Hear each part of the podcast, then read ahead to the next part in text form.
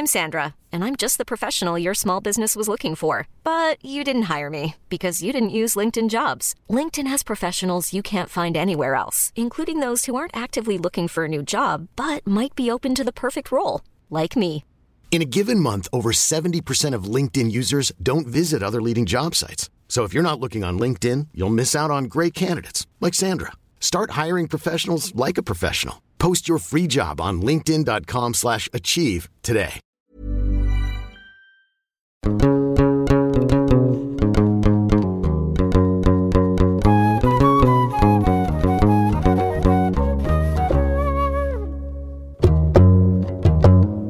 à toutes et à tous, bienvenue dans ce nouvel épisode de Jeans.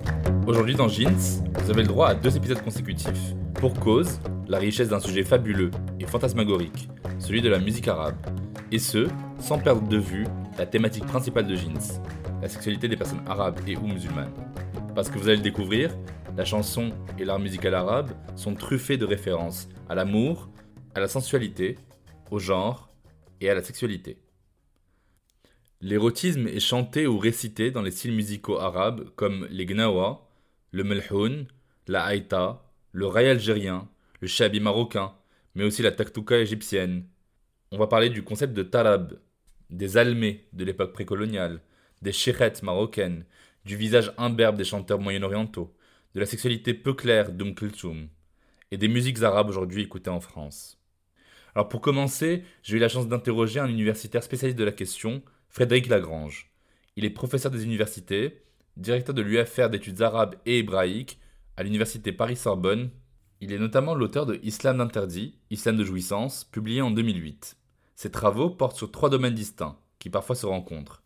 L'histoire des pratiques musicales et des textes chantés au Moyen-Orient, et particulièrement en Égypte, la représentation et la construction du genre et des transgressions dans la littérature arabe, et enfin les représentations littéraires de l'oralité et les jeux diglossiques dans l'écrit contemporain.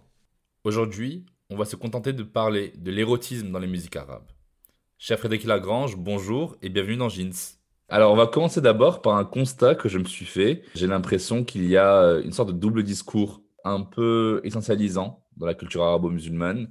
D'un côté, vous avez la négation du corps féminin, vous avez l'invisibilisation des minorités sexuelles, vous avez la répression euh, sexuelle dans la loi, et de l'autre, vous avez une célébration de la jouissance, euh, ce côté un peu orientaliste qu'on a des mille et une nuits, euh, des ébats dans les vapeurs du hammam, cette érotologie qui a fait pâlir et rougir l'Europe à bien des reprises. Est-ce qu'il est possible, selon vous, qu'on sorte de ce binarisme-là?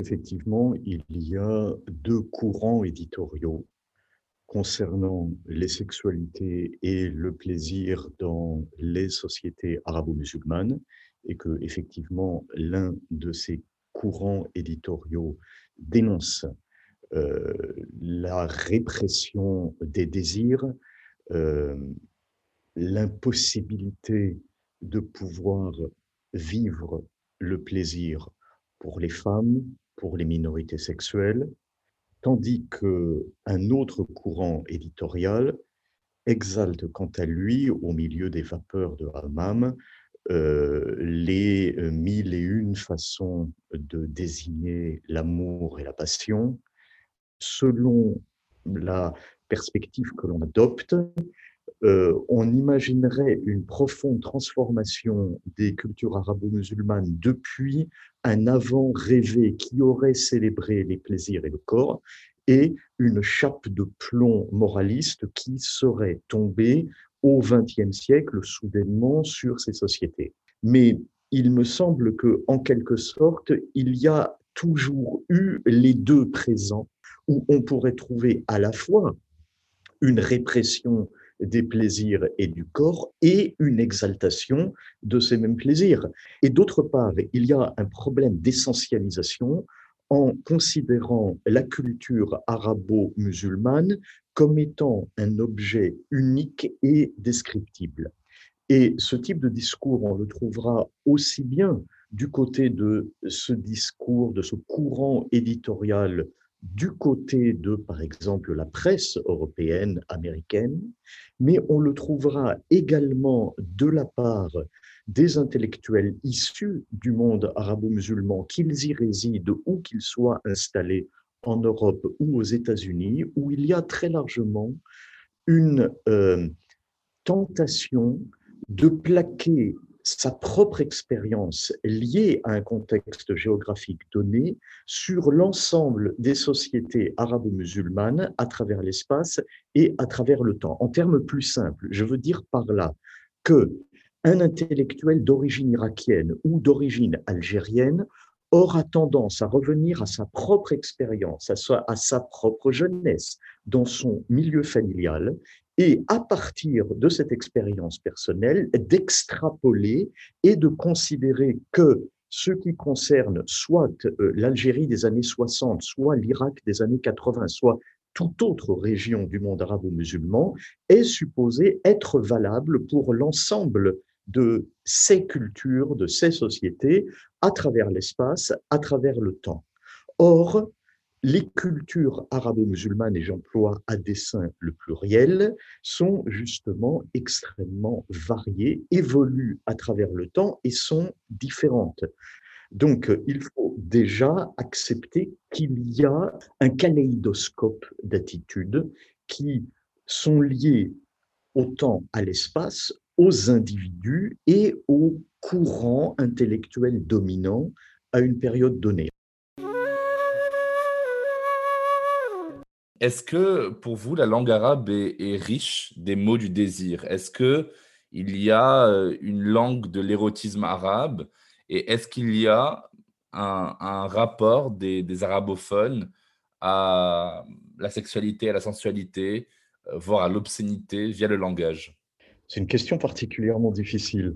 Ce qui est sûr, c'est qu'il existe dans la langue arabe une multiplicité de termes permettant de qualifier et de nuancer le sentiment amoureux et le désir pour l'autre. Il y a effectivement toute une palette de nuances qui ont été théorisées par les auteurs médiévaux qui donnent à chacun de ces mots hub, ram, ishq, hawa, euh, pour euh, le, désir euh, lié au manque de l'autre, etc., euh, qui ont été récupérées elles-mêmes par euh, les mystiques comme des degrés d'élévation dans l'amour divin, la réalité de la pratique est que finalement, on emploie la plupart de ces termes absolument comme des synonymes. Mais ces termes ont des nuances, mais dans le discours amoureux usuel de la poésie, qu'il s'agisse de la poésie en langue arabe classique ou qu'il s'agisse de la poésie en langue dialectale, ils sont finalement utilisés comme euh, des synonymes, avec peut-être euh, simplement une gradation entre ce qui est de l'ordre de l'amour et de l'ordre de la passion folle. Et il y a une exaltation de la passion amoureuse qui est propre à la poésie arabe dans le sens où elle situe la passion en dehors de la liaison conjugale. Ils s'aimèrent, ils se marièrent et eurent beaucoup d'enfants n'est pas la fin habituelle des contes arabes. Euh, le conte arabe est plutôt euh, ils tombèrent follement amoureux l'un de l'autre et moururent d'amour. Euh, on, est beaucoup plus dans euh, cette exaltation d'un sentiment impossible et qui ne présume pas d'une résolution dans le conjugal. La passion amoureuse existe et cette passion amoureuse est à la fois montrée comme désocialisante parce qu'elle mène à l'obsession, elle mène au fait de euh, s'isoler de sa famille, euh, de ses responsabilités, euh, y compris de ses enfants, de sa femme, justement. On peut être marié et passionnément amoureux de l'autre. Et paradoxalement, cette passion désocialisante est en permanence exalté par le dire poétique et par la chanson qui en est la version mise en musique. Et ce, depuis la période médiévale jusqu'à la période moderne, contemporaine. Euh, nous sommes dans des textes extrêmement généraux où une situation de passion amoureuse est représentée. Le moment de la rencontre, le moment de la séparation, le moment du souvenir. Et il n'y a pas de lieu clairement actualisé. Il n'y a pas de Le Caire, il n'y a pas de Bagdad, il n'y a pas d'Alger, il n'y a pas de prénom. C'est une situation amoureuse, emblématique, et elle est si présentée comme emblématique qu'on en gomme même les caractéristiques de genre, puisque euh, suivant en cela un code existant depuis le Moyen Âge, très souvent, je ne dis pas toujours, mais couramment, la chanson arabe va présenter le sujet exprimant son amour et l'objet du sentiment amoureux, tous les deux au masculin. Ce n'est pas simplement un masculin masculin qui est utilisé comme euh, une sorte d'euphémisme du masculin vers féminin, mais c'est également une possibilité de présenter ce sentiment comme étant universel et adaptable à tout énonciateur et à tout objet du sentiment amoureux.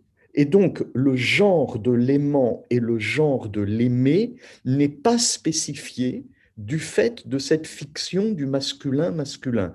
Et il ouvre au sens masculin vers féminin, féminin vers masculin, féminin vers féminin, masculin vers masculin, indéterminé vers indéterminé. C'est incroyable. Donc il y a quand même une confusion des genres. Enfin, une confusion, non, c'est un choix délibéré des genres euh, qui, qui ouvre la possibilité à non pas juste une seule euh, voie de d'homo ou d'hétéroérotisme. C'est euh, c'est une façon de ne pas spécifier. Hmm. Mais en même temps, il y a quantité de contre-exemples. il y a quantité aussi bien de poèmes, qu'ils soient médiévaux ou modernes, qui, eux, affirment une identité de genre. Et je dirais que plus nous allons vers la période contemporaine, plus il y aura une tendance à identifier le genre réel de l'énonciateur, qu'il soit poète ou qu'il soit interprète, par exemple chanteur, avec le genre du personnage décrit dans cette fiction qu'est l'histoire amoureuse. Mais la chanson kalsoumienne, la chanson d'Oum Kalsoum, est généralement une chanson du masculin vers masculin.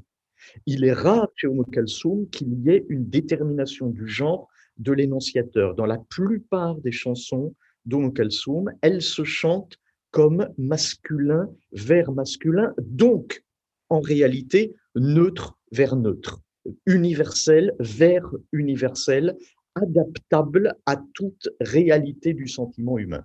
Beaucoup disaient aussi que Onkel Tsum aimait probablement aussi les femmes. De par ses chansons, de par ce que vous dites, de par certaines photographies qui ont été prises, de par euh, ses, relations amoureuses, enfin sa vie privée en tout cas, je ne sais pas si c'est des rumeurs ou c'est des réalités, euh, qui saura, mais, euh, mais qu'en fait, euh, voilà, cet amour-là pouvait être transi, que ce soit dans un désir homo-romantique ou hétéro-romantique. C'est possible. Alors, pour ce, il y a de toute façon dans Homo deux choses qui sont à distinguer. Il y a le personnage chantant et il y a le personnage historique. je veux dire par là qu'il y a Madame Homo Kalsoum Ibrahim El-Beltegi, euh, la femme qui est née euh, vers 1900 et qui est morte en 1975. Et puis, d'autre part, il y a le personnage qu'elle interprète à partir du moment où elle ouvre la bouche sur scène.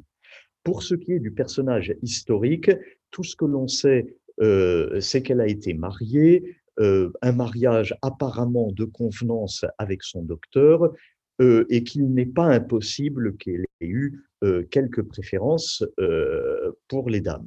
Euh, mais ce sont des rumeurs et qui sont basées sur le fait que profondément, euh, bah, elle, n'a pas d'histoire d'amour connue avec des hommes mon Dieu, elle n'a jamais eu manifestement un intérêt particulier pour l'agent masculine. Euh, ça, c'est le personnage historique. Donc, on en conclura ce que l'on veut en conclure. D'un autre côté, il y a le personnage torturé, lui, par l'amour, le désir, et qui est un personnage profondément érotique, et qui est celui qui est chanté par Om Soum à partir du moment où elle ouvre la bouche. Ajoutons à cela qu'ayant eu une carrière particulièrement longue, son timbre même devient de plus en plus grave dans les années 60, euh, qui est euh, le moment où on a le souvenir le plus vivace de son répertoire, ce qui fait qu'il y a une confusion même des genres dans son timbre. Euh, le timbre d'Oum Kalsoum à partir de 1964 n'est plus une voix de femme ni une voix d'homme, c'est une voix puissante qui évoque à la fois la masculinité et la féminité et qui surtout dans ces soupirs, dans ces ah qui sont presque des ah de jouissance sexuelle, est une voix désirante et qui n'est pas simplement entre les deux sexes, mais qui est également est les deux sexes ensemble.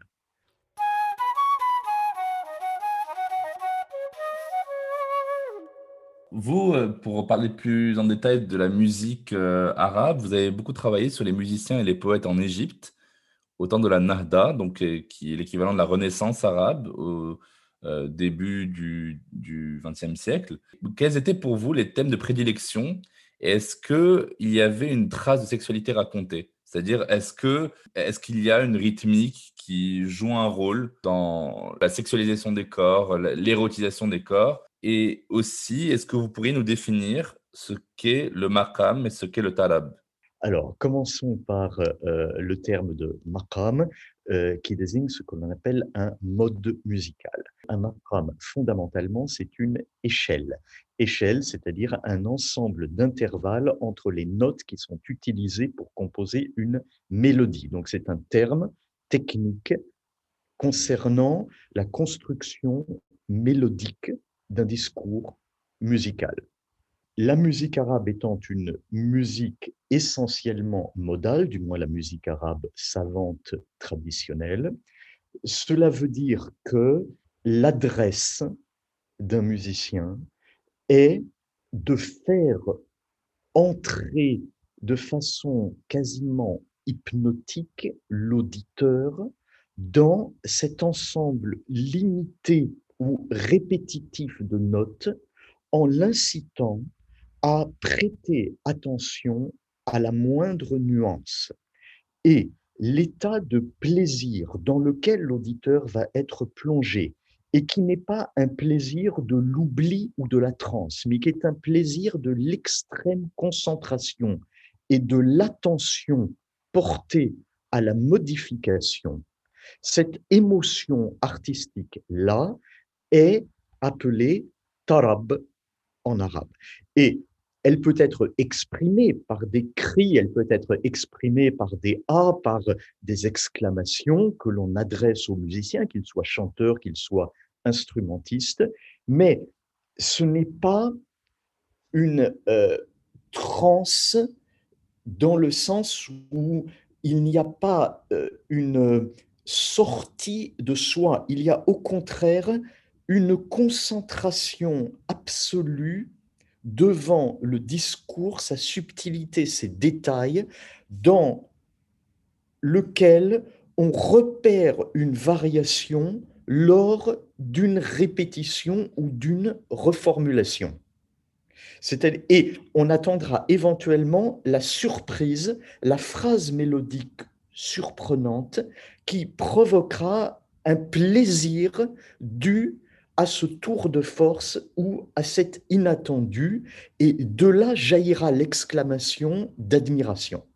Et puis, il y a d'autres discours qui sont beaucoup plus liés au plaisir du corps, au fait de faire bouger le corps. Et les deux ne sont pas incompatibles. On va trouver des moments dansants dans de la musique savante. Et d'ailleurs, plus on va dans le XXe siècle, plus la musique haute va être également, va emprunter des éléments à la musique populaire. Ça, c'est le rythme. Donc, pour revenir à la question première qui était celle de la musique égyptienne à la fin du 19e et au début du 20e siècle, eh bien, il y a pour le rapport à l'érotisme euh, le rapport au corps, le rapport au désir, il y a plusieurs choses à prendre en considération.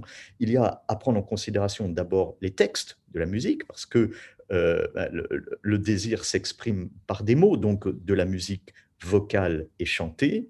Il y a d'une part euh, des textes en arabe classique ou en arabe dialectal relevé qui expriment généralement la passion et le mal d'aimer dans des termes qui évoluent peu depuis l'époque médiévale et que l'on retrouve jusqu'au cœur, voire la fin du XXe siècle, avec toujours le mal d'aimer, l'amour obsessionnel. Et puis, il y a un genre particulier de chansons légères euh, qui se développe dans les années 1920 en lien avec l'arrivée de l'industrie du disque et qui sont une phase d'évolution et de modernisation des anciennes chansons de mariage. Il y a eu, dans le cadre de la pratique musicale arabe, une assez grande séparation des rôles entre musique de femmes et musique d'hommes, et ceci jusqu'à euh, jusqu'au XXe siècle. La musique d'hommes est soit un registre religieux, soit un registre profane, et dans un registre profane peut souvent être associé à la musique savante. Les musiciens savants, à la fin du 19e siècle, sont essentiellement des hommes se produisant avec des hommes. Cela ne veut pas dire que les femmes ne peuvent pas l'écouter, mais dans la demeure traditionnelle ancienne, les hommes jouaient pour d'autres hommes, par exemple à une occasion, à une noce, euh, et les femmes en haut, dans les appartements du haut, pouvaient entendre le concert. Et puis, il y a, euh, et, certaines femmes pouvaient se risquer au répertoire savant, éventuellement chantant derrière une tenture. Et puis, il y a un répertoire qui, lui, est plus typiquement féminin et qui, lui, est lié souvent au mariage, des interprètes femmes se produisant pour d'autres femmes. Et à partir du moment où la consommation de la musique est homosociale, c'est-à-dire les femmes avec les femmes, les hommes avec les hommes, il peut y avoir dans les chansons entendues dans le gynécée une liberté de langage et une certaine euh, crudité ou verdeur dans le vocabulaire que l'on retrouve euh, du Maghreb euh, au Moyen-Orient, avec des chansons évoquant en termes crus le corps féminin ou avec des allusions tout à fait transparentes le corps masculin et tout simplement ce qui va se passer lors de la nuit de noces. Dans le sens où ces chansons de mariage sont aussi, en quelque sorte, à travers des images plus ou moins transparentes, des préparations à la nuit de noces, dans laquelle l'almé euh, la Sheikha au Maghreb va donner des indications sur la manière dont la femme monnaie son corps vis-à-vis de son mari. Et puis, euh, à partir du moment où arrive au XXe siècle l'industrie phonographique, euh, et que certaines de ces chansons vont être enregistrées, ben, cela veut dire que les hommes qui savaient évidemment que ces chansons existaient, mais pouvaient prétendre ne pas les écouter parce que ce sont des chansons de femmes pour les femmes, euh, ces chansons vont être audibles, voire vont se développer dans tout un genre commercial avec l'arrivée de l'industrie du disque, dans lequel vont apparaître des personnages de euh, la jeune fille dévergondée, l'allumeuse, euh, qui va clairement soit appelée à la consommation de son corps, des chansons plus clairement gaillardes, érotiques, pas des chansons de corps de garde qui, euh, si elles ont existé, euh, s'il y a un équivalent arabe de ce type, n'a euh, en tout cas pas été conservé. On n'est pas à ce niveau d'obscénité, mais disons des chansons qui, sans être paillardes, vont être, avoir un petit ton écriard ou avoir euh, un ton provocateur, et, parallèlement une guerre des sexes dans la chanson égyptienne euh, se laisse voir dans les années 20 que les interprètes soient hommes ou femmes, dans lesquels la jeune fille revendique le droit à euh, choisir son fiancé, le mari euh, refuse euh, de, d'écouter sa femme parce qu'il veut absolument prendre une coépouse. la femme refuse l'existence d'une coépouse. Enfin bref, nous aurons une sorte de guerre des sexes avec l'apparition de la modernité dans le Moyen-Orient du début du XXe siècle qui va s'exprimer dans la chanson. Durant les années 20, c'est une parenthèse qui va se refermer à la fin des années 20 en même temps, avec l'apparition euh, de la radio, et on va revenir dans la chanson mainstream euh, enregistrée à une euh, expression plus éthérée du sentiment amoureux. Et je dirais que l'érotisme dans la chanson arabe va être un érotisme relativement hum, subtil, euh, par exemple, dans ces soupirs calsoumiens, il y a de l'érotisme, c'est évident, mais un érotisme plus direct, plus franc, euh, peut-être plus effronté également, va plutôt réapparaître avec euh, l'apparition du clip vidéo et le fait que le, le, modèle de la chanson longue disparaît à partir des années 80 et on constate une érotisation du corps chantant beaucoup plus claire, euh, puisqu'il n'était pas important dans les années 50, euh, 60 euh, d'être une belle femme pour chanter, encore moins d'être un bel homme. Le corps qui chante sur un modèle occidental doit être un corps désirable. Amr Diab est extrêmement musclé et en dépit de ses euh, maintenant 55 euh, ans, euh, a plutôt l'apparence d'un jeune quarantenaire avec un corps qui est supposé être un corps viril, désirable, suivant des codes de présentation du, corps masculin qui, qui sont celles du corps puissant et musclé, euh, alors musclé gras en quelque sorte ou euh, massif pour Amr Diab, mais pour Mohamed Ramadan, euh, c'est le contraire, c'est le corps populaire, musclé sec. On montre ses abdos en permanence. Il y a également une érotisation du corps masculin en utilisant des clins d'œil euh, hérité des codes homoérotiques. Il y a une universalisation des codes du désirable, de désirabilité homoérotique qui s'étend euh, au versant hétéroérotique. Vous avez parlé aussi de la non-mixité des groupes musicaux traditionnels. Est-ce qu'il y aurait une euh, musicalité féminine et une musicalité masculine dans le monde arabe. Euh, j'essaie de comprendre en fait s'il y a une distribution des rôles dans la musicalité. Est-ce que par exemple il y a des instruments masculins et des instruments féminins? Alors c'est une question à laquelle on ne pourrait répondre qu'avec beaucoup de précautions. Il me semble que clairement, si l'on prend un point de départ qui serait le 19e siècle, la musique est totalement genrée dans le monde prémoderne. Euh, au XIXe siècle, la musique est genrée avec des instruments qui sont euh, féminins, les percussions, euh, et donc les percussions associées à la danse sont des instruments essentiellement féminins au XIXe siècle. la musique purement vocale est plutôt masculine. Les instruments savants sont masculins. Euh, au niveau thématique, l'exaltation de l'érotisme est du côté féminin, le, euh, le chant masculin euh, peut plutôt exalter l'amour passionnel ou l'amour religieux, mais est beaucoup moins dans la corporalité.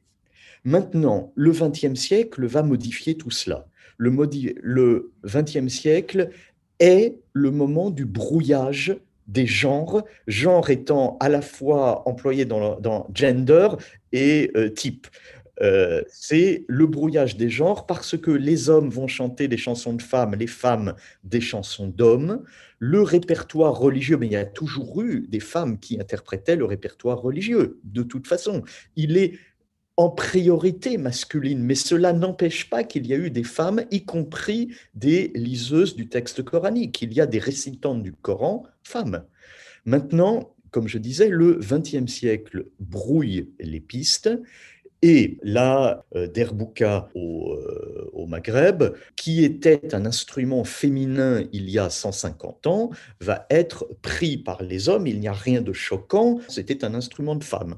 Donc il y a euh, des crossovers. Euh, il y a des femmes maintenant qui jouent de la sitar qanoun. Il y a des femmes. Il y a toujours eu des femmes qui jouaient du luth, mais il y a des femmes qui peuvent jouer de la flûte. Euh, la flûte était un instrument de soufi, un instrument masculin. Les femmes peuvent être violonistes, peuvent être sitaristes, peuvent être flûtistes, peuvent user de tous les instruments, même si être instrumentiste demeure quelque chose qui est encore de nos jours plutôt masculin. Il suffit de regarder un orchestre arabe derrière un interprète, que qu'il s'agisse d'une femme ou qu'il s'agisse d'un homme, euh, l'orchestre est très largement masculin, voire intégralement masculin. Derrière Warda, derrière évidemment Umm derrière Naguet, derrière Abd al-Halim, est un orchestre totalement masculin. Il n'y a aucune femme instrumentiste, y compris l'article ou l'orchestre derrière Férouz. Donc, euh, de ce côté-là, la pénétration des femmes dans le monde de, des instrumentistes est assez lente. Je dirais que finalement, les orchestres totalement féminins qui caractérisaient le 19e siècle, dans une certaine mesure, n'ont pas été remplacés. Cette mixité euh, a fait au cours du 20e siècle qu'il n'y était plus du tout honteux ou mal vu qu'une femme chante avec un orchestre masculin. Euh, c'est en cela qu'il y a mixité. Et parallèlement, il y a aussi des textes qui sont plus aisément chantés par des femmes que par des hommes.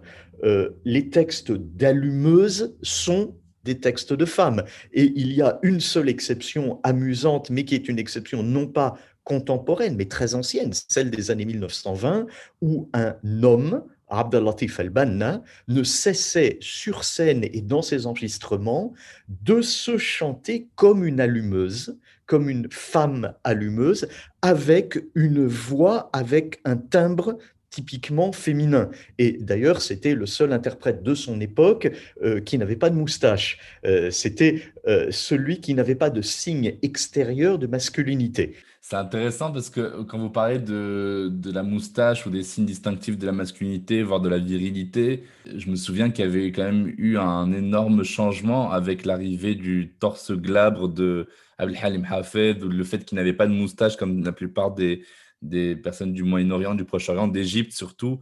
Est-ce que le, corps chantant a aussi dû respecter des codes de la masculinité à un moment donné? C'est une belle question. Je crois que à partir des années 1930, le chanteur présente une masculinité assagie correspondant à un idéal de civilisation et de modernité qui est celle des classes dominantes de l'Effendi. Le premier chanteur sans moustache est Mohamed Abdel Wahab. Et Mohamed Abdel Wahab, contrairement à Abdelatif El-Banna, qui lui aussi n'a pas de moustache dans les années 20, ne joue pas du tout sur l'effémination. Abdelatif El-Banna est sans moustache et donc est le chanteur androgyne. Parallèlement, Mohamed Abdel Wahab sera une virilité sage, compatible avec la modernité, sans la moindre trace d'effémination. Il est montré comme séducteur, entouré de jeunes filles en fleurs dès ses premiers films du début des années 1930, mais c'est une masculinité qui n'est pas menaçante c'est la masculinité des classes dominantes et jusque dans les films des années 60, lorsque Abdel Halim Hafez euh, et, toute sa génération qui chante absolument sans moustache. Euh, la moustache, c'est celle, euh, elle est liée aux classes populaires dans les représentations du film égyptien des années 50 ou des années 60. Le jeune premier n'a jamais de moustache, alors que l'homme égyptien des années 50 et des années 60 a une moustache. Mais la représentation publique de la masculinité est une masculinité moderne qui passe par le visage glabre. Et ce qui va se modifier, ce sont les années 90, c'est la barbe. C'est tout simplement la barbe euh, que l'on trouve aussi bien en Europe que dans le monde arabe. Alors évidemment, la, barbe a plusieurs euh, significations. Il ne s'agit pas de la barbe longue avec la moustache euh, presque inexistante qui signe l'appartenance à l'islam politique. C'est cette barbe moderne que l'on trouve maintenant chez quasiment la totalité des chanteurs arabes contemporains. Si je vais du côté de la trance, justement, qu'on éprouve dans la musique, ça me fait penser au, Sama et au Dik Soufi, qui chantent euh, l'extase qui euh, vont faire s'envoler ces derviches euh, dans une danse qui est quasi orgastique. Alors, il y a, pour rappel, dans la spiritualité islamique, d'autant plus chez les soufis, une volonté d'union avec l'être aimé, qui est Dieu, tout simplement, et de réaliser ce que en islam on appelle le tawhid, c'est-à-dire l'unicité. Euh, il y a des islamologues qui disent que l'orgasme sexuel est aussi une sorte de paroxysme des corps et des âmes rencontrés avec l'unicité divine, que c'est un cadeau du Créateur, que l'unicité, c'est justement cet orgasme suprême. Qu'est-ce que vous en pensez? Alors, je vais répondre euh, d'abord sur la, la, question de la trance en musique. Il y a les musiques liées à la trance des soufis, dans les euh, cérémonies de zikr, de remémoration du nom de Dieu, du nom du prophète, euh, du nom des divers euh, saints que l'on a dans la religiosité populaire. Et il y a une musique basée sur des cycles rythmiques d'encens binaires dans lequel les croyants autour d'un interprète chantre, hymnode, munshed, parviennent effectivement à un état de transe avec cette musique. Et parallèlement, c'est une musique qui également est génératrice de tarab on peut l'écouter sans se mettre à euh, euh, se balancer euh, rythmiquement, se mettre à tourner, sans s'évanouir, sans être entré dans l'union mystique avec Dieu et l'apprécier sur le plan musical. Elle est à la fois une transe et du tarab dans le cadre de la musique religieuse de zikr. Et puis on peut avoir une musique de trance qui est liée par exemple à la consommation de drogue dans la musique de Maharagan actuelle en Égypte qui est liée également à la consommation pour le mieux euh, de hashish, pour plus douteux de tramadol, et dans lequel on également on entre dans une transe. Donc euh, est-ce que l'orgasme euh, est une union avec Dieu? Euh, C'est une question qui se porte dans n'importe quelle culture et le fait de considérer que le plaisir orgasmique corporel est une élévation, un dépassement de soi vers le sacré, est, je le présume, présent aussi bien dans la culture chrétienne, inca, euh, shintoïste ou musulmane. C'est une donnée euh, universelle de l'humain que de trouver du divin dans le corporel et de ne pas établir de frontières entre de frontières étanches entre le corporel et le divin. Euh, je crois qu'effectivement, il y a de l'orgasmique à la fois dans le tarab, dans la transe, et particulièrement lorsque transe et tarab sont alliés. Si on reprend l'analogie entre la musique euh, vécue, en fait, performative, disons, et cet orgasme euh, quasiment sexuel, ça me fait penser à, toutes ces traditions proche orientales et nord-africaines où on voit des hommes, comme vous dites, se balancer, euh, suer, crier, euh, hurler, et en même temps des femmes, parfois en cafetan, qui sont en général bien en chair, qui se déhanchent, qui vont euh, taper du pied sur des planches en bois, qui vont se faire gratifier de billets dans leur ceinture, dans leur poitrine, qui vont chanter fort, qui vont danser théâtralement. Est-ce que pour vous, il y a une sorte d'obscénité euh, ou est-ce qu'il y a une sorte de libération plutôt? Euh, je vais revenir à cette affaire de Zekr. Un de mes souvenirs euh, d'avoir assisté à un Zekr au Caire dans les années 1990, c'est d'avoir vu un peu de mixité euh, dans le Zekr, où il y avait quelques femmes, mais les femmes participant au veillaient, prenaient garde à ce que leur corps ne soit pas perçu comme désirant l'autre corps humain, mais désirant de Dieu. Maintenant, est-ce que cette libération des corps est liée à une érotique? Euh, bah, D'abord, euh, les, euh, les mouleds sont des moments érotiques parce que les corps se frottent et on y va aussi pour ce frottement des corps. C'est souvent plutôt homosocial et donc principalement masculin, mais les corps masculins se frottent entre eux ou frottent éventuellement euh, les corps féminins qui pourraient s'y trouver. Euh, c'est aussi un moment où les corps se touchent et cela explique la volonté permanente des gouvernements, euh, des autorités, à toute époque, de canaliser, de réguler, voire d'interdire ces grandes cérémonies parce qu'elles peuvent euh, déboucher vers l'obscène. Effectivement, euh, il y a euh, dans ces cérémonies des hommes qui transpirent ensemble, qui sautillent, ils sont pieds nus, ils soufflent dans des flûtes qui, comme on l'a dit, peuvent apparaître comme un symbole phallique. Ils tapent fort, ils peuvent crier, ils peuvent pleurer, ils sont en exaltation. on a l'impression quand même qu'il y a une métaphore sexuelle groupée. Euh, je pense, moi, euh, étant marocain, à toutes les cérémonies qu'il y a autour des musiques euh, qui viennent du Sahara, les musiques gnawi, les musiques qui sont dans des sortes de trance aussi, de melhoun, c'est-à-dire toutes les musiques qui vont rappeler aussi la puissance du Seigneur.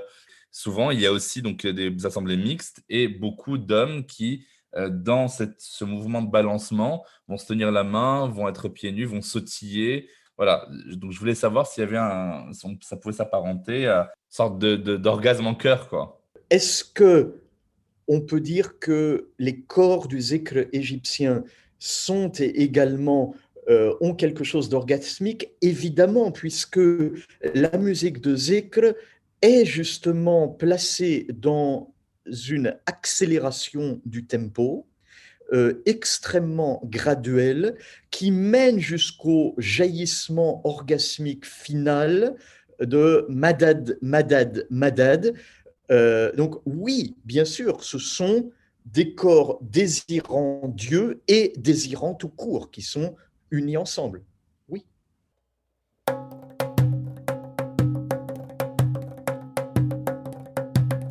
Nous allons conclure, mais avant, dans chaque épisode de Jeans, on déconstruit ensemble un mythe ou un mytho qu'on m'a dit ou que j'ai souvent entendu. Que pourriez-vous répondre à cet ami à qui je racontais cette présence-là d'homosociabilité, d'homoérotisme, et qui me disait euh, bah non, ça serait sinon, euh, euh, on n'a jamais vu la trace de ça dans nos médias, dans les récits, dans les écrits, dans les films, donc ça n'existe pas. À partir, grosso modo, du 9e siècle, apparaît dans la poésie arabe une nouvelle veine homoérotique dans lequel essentiellement le poète construit comme figure de l'aimé une figure identifiée comme masculine. Ce qui est sûr, c'est que dans le cadre des cultures arabo-musulmanes, il y a une légitimité littéraire d'exprimer le désir de l'homme vers un aimé adolescent de sexe masculin.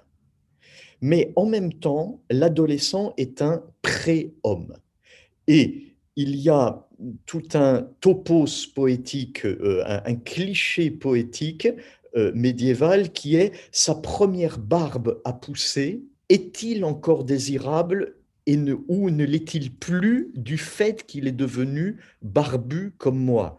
Donc, le corps masculin légitimement désiré est le corps du pré-homme ou du à peine homme. L'homme mûr aime le préhomme ou celui qui entre dans une masculinité signalée par la présence de la barbe. En fait, il faut bien voir qu'il s'agit d'un thème littéraire. Alors, il n'y a pas de fumée sans feu.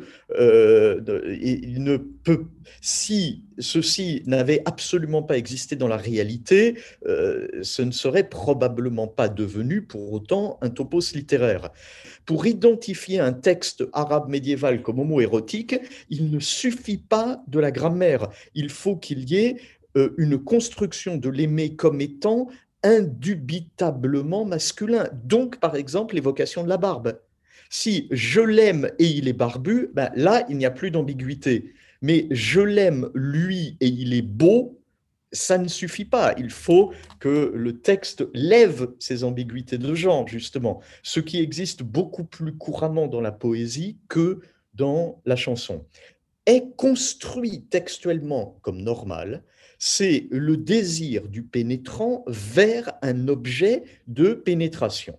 On a un versant obscène dans lequel on se vante de ses conquêtes aussi bien dans un versant homo-érotique que hétéro-érotique, et un versant chaste dans lequel on peut aimer l'homme, aime un garçon sans avoir jamais euh, textuellement l'intention de concrétiser euh, physiquement cet amour, cette passion, ce désir.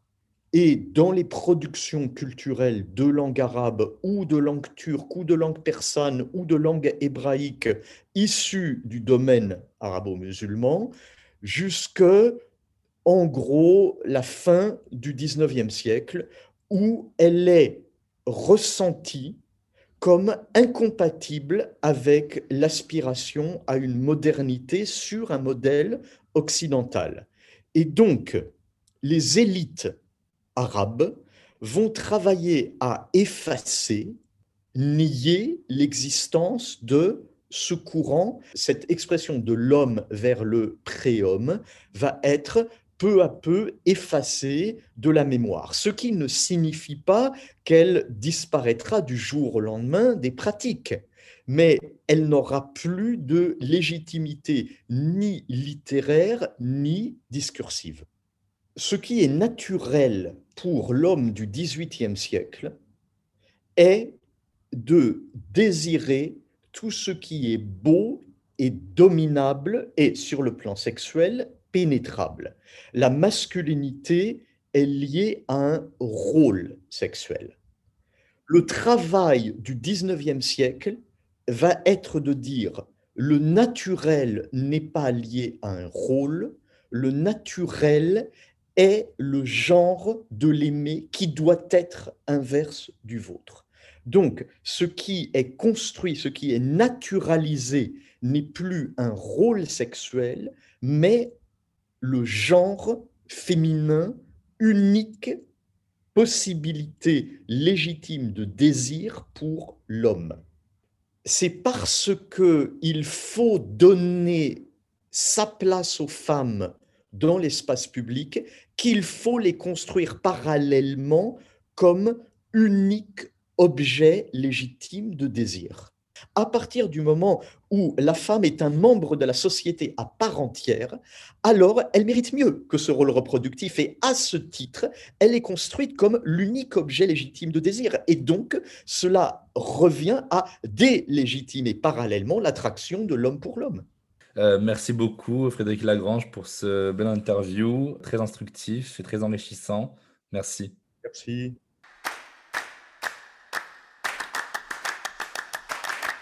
Comme d'habitude, avant de nous quitter, on récapitule ensemble les points essentiels à retenir. 1. Les voix du monde arabe sont plurielles et évolutives. Les voix graves d'hier ne sont plus celles d'aujourd'hui. Les instruments joués par des femmes il y a un siècle ne sont plus joués que par les femmes, et vice-versa. Les chanteurs, moustachus, ont laissé la place à des chanteurs musclés. L'amour non genré, chanté par les plus grandes divas, a laissé place à une nouvelle scène musicale aujourd'hui où les femmes chantent et rappent leurs droits. 2. La musique, mais aussi la littérature arabe, était aussi un espace d'une transgression des normes de genre depuis les auteurs médiévaux, où par exemple, l'homosexualité masculine était une sexualité de substitution, et où les plaisirs féminins étaient loués. Il y a donc une exaltation de la passion amoureuse dans la poésie arabe. 3. La musique, c'est magique. Un peu comme un orgasme. Ça, ça se sent dans le corps. Il n'y a rien de plus immanent, sensoriel, vibratoire, et pourtant, ça transcende, ça emporte, ça élève. Alors faites-vous plaisir, écoutez de la musique tous les jours. Merci de nous avoir écoutés, vous trouverez toutes les références évoquées dans la description de cet épisode. Pas de panique, je vous mets aussi plein de bouquins et de films en rapport avec la thématique pour les plus curieux d'entre vous. Voilà, cet épisode aborde de manière très académique et historique la présence érotique et amoureuse dans le texte et la rythmique des musiques arabes. Je vous retrouve tout de suite pour un autre épisode sur les genres musicaux, les genres et les sexualités. C'est avec la formidable interprète, chanteuse et artiste Oum que j'ai le plaisir d'en discuter. N'oubliez pas de vous abonner au podcast Jeans et de laisser vos questions, vos commentaires, partagez autour de vous, abonnez-vous à jeans-du-bas podcast sur Instagram et n'hésitez surtout pas à laisser 5 étoiles si l'épisode vous a intéressé. A tout de suite sur Jeans.